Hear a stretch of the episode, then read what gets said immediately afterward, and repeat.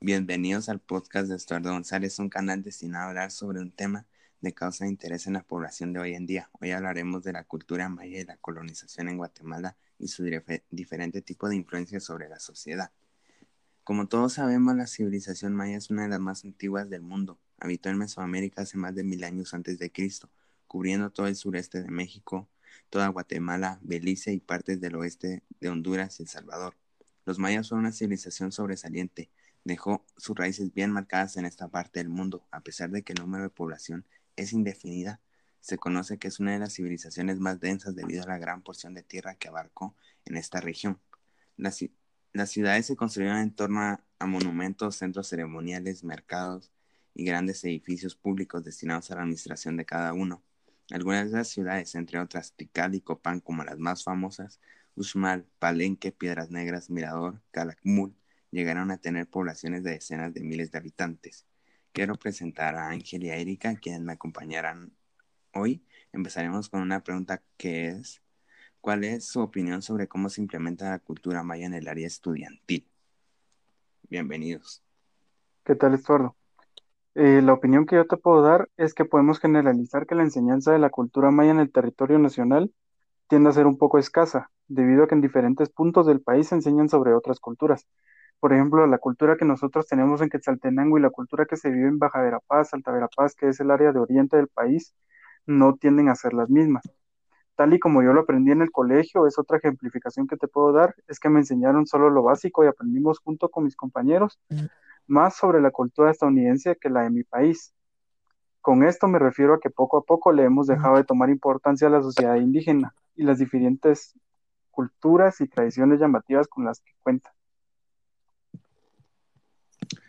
Muy buena observación. Te entiendo lo de que no se implementa lo mismo porque a mí en el colegio me implementaban más la cultura estadounidense y como te digo, me enseñaban más a respetar un 4 de julio que un 15 de septiembre. Vamos contigo, Erika. Pienso que las tradiciones mayas se están perdiendo debido a que las personas que practican esta cultura cada vez son menos. Las nuevas generaciones ya no le toman tanta importancia. Pienso que una de las principales razones por las cuales esta cultura ya no se practica es el racismo que se vive en la actualidad.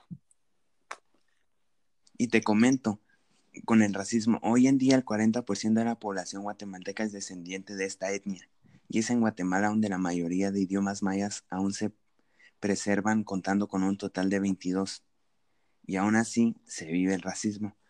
Los grandes centros mayas de la época clásica empezaron a caer en decadencia sobre el año 900 después de Cristo y en un lapso de 100 años fueron totalmente abandonados. El abandono sigue siendo un misterio para todos. No obstante, se piensa que fue por epidemias, hambrunas causadas por la excesiva explotación de tierras y el cambio climático provocado por la deforestación de las mismas selvas. Por ejemplo, ¿se han preguntado por qué los mayas de hoy no pueden descifrar las escrituras de los mayas antiguos? ¿Por qué existe tanto desconocimiento de la antigua civilización incluso para los mayas de hoy? La respuesta es sencilla. Podemos hablar de tres etapas o bien tres estados para los mayas. Académicamente hay variedad de etapas, pero refirámonos a tres para ser prácticos. Los mayas originales, grandes científicos, matemáticos, constructores de megaciudades. Los mayas, descendientes directos, que encontraron los españoles durante el descubrimiento de América. Ok, las creencias religiosas de los mayas quedaron plasmadas sobre su famoso libro, el Popol Vuh. Y actualmente los mayas que forman parte de nuestra sociedad al presente en Guatemala cuentan con descendientes que conforman distintas etnias. Dichos descendientes no hablan el mismo idioma y poseen distintas costumbres. Entre los cuatro grupos étnicos de mayor importancia, ¿me los comentas, Ángel? Claro, Estordo.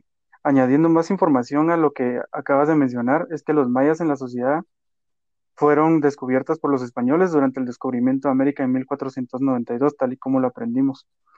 Eh, en la actualidad, nosotros conocemos a las mayas como una gran influencia en nuestra sociedad, tal y como yo opinaba en la pregunta que anteriormente me realizaste, y tomando en cuenta el ejemplo de culturas y tradiciones, religiones y, escrituras que a día de hoy siguen llamando la atención de la cultura de investigadores en el tema también, podemos mencionar que estos, junto con el Popol Vuh, el famoso libro donde, que mencionaste hace un momento, donde redactan y plasman sobre las creencias religiosas que tenían, tiene influencia sobre los aún nativos de esta cultura. Esto te lo, esto te lo menciono debido a que muchas religiones hoy en día se siguen, eh, siguen tomando afluencia a base del Popol Vuh, por ejemplo, las culturas mayas que se viven en Tikal, una de las ciudades más importantes de esta colonización.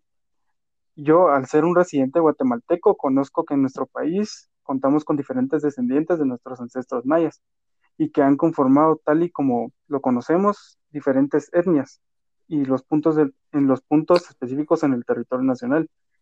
También quienes son caracterizados por hablar un diferente idioma y cuentan con diferentes costumbres, como, como nos lo mencionabas hace un momento. Y en este momento, pues quisiera hablarte, por ejemplo, de los quichés, que es una de las cuatro, de los cuatro grupos, uno de los cuatro grupos étnicos más conocidos hoy en día, que son mayormente los que habitan Quetzaltenango, Retaluleu, Sololá, Suchitepeques y Totonicapán. Generalmente, si te das cuenta, son son diferentes etnias que han habitado el occidente del país, por ejemplo. Los mames que han habitado Huehuetenango, San Marcos y Quetzaltenango, y en la región noroccidental de Guatemala. Eh, los cachiqueles, los cachiqueles, por ejemplo, que han habitado Sololachi, Maltenango, Zacatepeques y Guatemala, que es Guatemala, perdón, que ha, que ha tomado, por ejemplo, el área baja del país y el área céntrica y los quechíes que han habitado mayormente el Quicheto, Tonicapán, Sololá, Quetzaltenango, Huehuetenango y Suchitepeques. Ok, muchas gracias por tu información. Quiero seguir con un tema bastante importante que fue con los mayas, que fue la religión. Los mayas están influenciados por los dioses desde el momento que nacían hasta la hora de su muerte. Les rendían culto durante todo el año, les ofrecían lo que eran ayunos, oraciones, sacrificios humanos ellos eran politeístas, aunque también tenían la idea de la existencia de un Dios supremo, creador del mundo, al cual, al cual llamaban Hunapku, que quiere decir un solo Dios. Entre otros puntos fuertes de los mayas era el juego de pelota. Fue una de las actividades más populares entre los mayas, tenían el carácter religioso.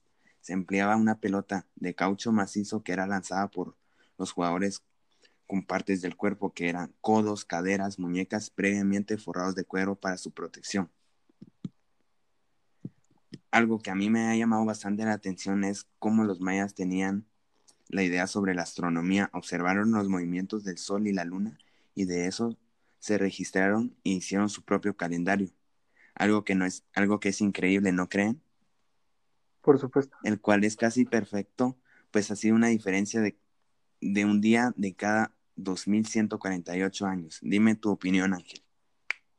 Pues lo que yo opino sobre las diferentes religiones que se han visto y debido a que los mayas han sido politeístas durante lo que conocemos y durante lo que hemos logrado descubrir, eh, Así es. pienso de que los, los mayas pues tuvieron que haber tenido una razón alguna, ¿verdad? Para poder creer en tantos dioses. Por ejemplo, Hunabku, que, que mencionabas que era el padre de todos los dioses, que era el dios supremo para ellos, o por ejemplo hoy en día que se conoce como un dios jaguar, que ha tendido a ser bastante famoso y bastante conocido por, por diferentes tipos de estudios que se le han realizado. Yo pienso y opino que se realizan todos estos tipos de investigaciones y gracias a ellas pues hemos logrado derivar y hemos logrado crear teorías sobre cómo funcionaban, por ejemplo, las edificaciones que Erika mencionaba hace un momento. Por ejemplo, te menciono, hace, hace un tiempo se, se dio a conocer de que las de que habían diferentes construcciones mayas, construcciones egipcias que se, que se lograban conectar con, con diferentes tipos de estrellas en el cielo. Debido a estudios astronómicos, pues conocemos hoy en día de que los mayas tendían a tomar también las, las estructuras que ellos realizaron como un mapa para orientarse también al, eh, visualizando el cielo, por ejemplo. Gracias por tu opinión y como te sigo comentando, el año maya consta de 365 días distribuidos en 18 meses, de 20 días cada uno, lo cual daba 360. Los cinco días restantes eran considerados como días nefastos. También tenían un calendario religioso que constaba de 260. El calendario más sofisticado de la civilización precolombina y de hecho es considerado como su mayor logro cultural porque cuenta con una gran precisión. Quiero seguir con algunos dioses mayas que eran los más importantes, como comentabas, Hunabku era el creador para ellos, Chak era el dios de la lluvia y por tanto la prosperidad. Yuncax, el dios del maíz, una deidad muy importante dentro de la cultura del imperio maya. Te comento un poco sobre la organización social que tenía esta civilización. Empezaba de la siguiente manera. Los sacerdotes, miembros de la clase religiosa a quienes se les otorgaba como el poder supremo, gobernantes, nobleza, artesanos y campesinos. De último estaban los esclavos, miembros bajos de la sociedad maya quienes ejercían trabajos para, no, para la nobleza y, estados, y para el Estado de una manera forzosa. Por otro lado, una teoría distinta propone a las tribus invasoras procedentes del norte fueron debilitando a los mayas y las culturas españolas con la conquista de América. Fueron las que terminaron por construir la cultura maya, ya que se encontraban en declive. Con esto quiero despedir el podcast y quiero decirles que hemos aprendido hoy un poco sobre la cultura maya y gracias por estarnos aportando sus ideas y conocimiento. Gracias a todos. Perfecto, Sordo, muchas gracias por la invitación a tu podcast. Eh, espero seguir realizando diferentes tipos de actividades como esta y dar a conocer a la población eh, sobre los diferentes tipos de culturas y cómo las hemos ido perdiendo, ¿verdad? Es tocar un punto importante en la cultura guatemalteca sería eh, darle un inicio otra vez a las culturas, a las tradiciones, darle la importancia que se merecen, debido a que, como Erika mencionaba hace un momento en su punto de vista sobre, sobre los sobre los diferentes eh, tipos de racismo que se han visto en este tiempo. Eh, yo también opino que se ha dado un, una decadencia en este, en este tipo de culturas debido a que la gente ya no le toma importancia, lo ve como algo ridículo, por ejemplo, lo ve como algo que no, que ya no tiene como que tanta trascendencia como tenía años atrás, ¿verdad? Una de las culturas que, por ejemplo, hoy en día ya no escuchas es el palo el juego del palo del palo volador que ya hoy día es muy poca la, gente que lo participa, ¿no? Y, son tradiciones que te puedo asegurar que aquí, aquí hace y son 50 años. bonitas que se fueron perdiendo. Exactamente. Hace 50 años, por ejemplo, la, la, gente seguía participando en estas actividades, seguía viéndole una importancia debido a que quizá existía el racismo en la cultura y en la civilización guatemalteca, pero no, no tenía tanta como que tanta relevancia como hoy en día se ve, ¿verdad? Por ejemplo, hoy, hoy en día miras tantos movimientos contra el racismo, miras tantos movimientos contra la gente de color y realmente, por ejemplo, te tomo, te toco un tema muy importante. Hoy en día lo que se vive en Estados Unidos es nefasto, ¿verdad? Por el asesinato de una persona de color.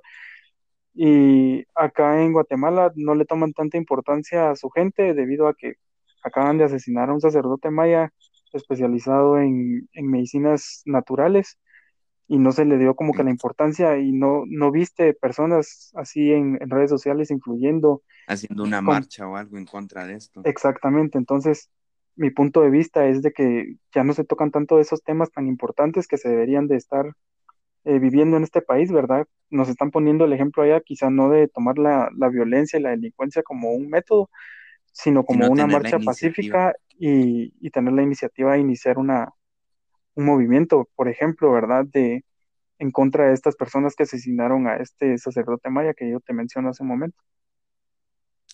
Así es. Agradezco el tiempo de ambos y gracias por apoyarme el día de hoy. Perfecto, Carlos.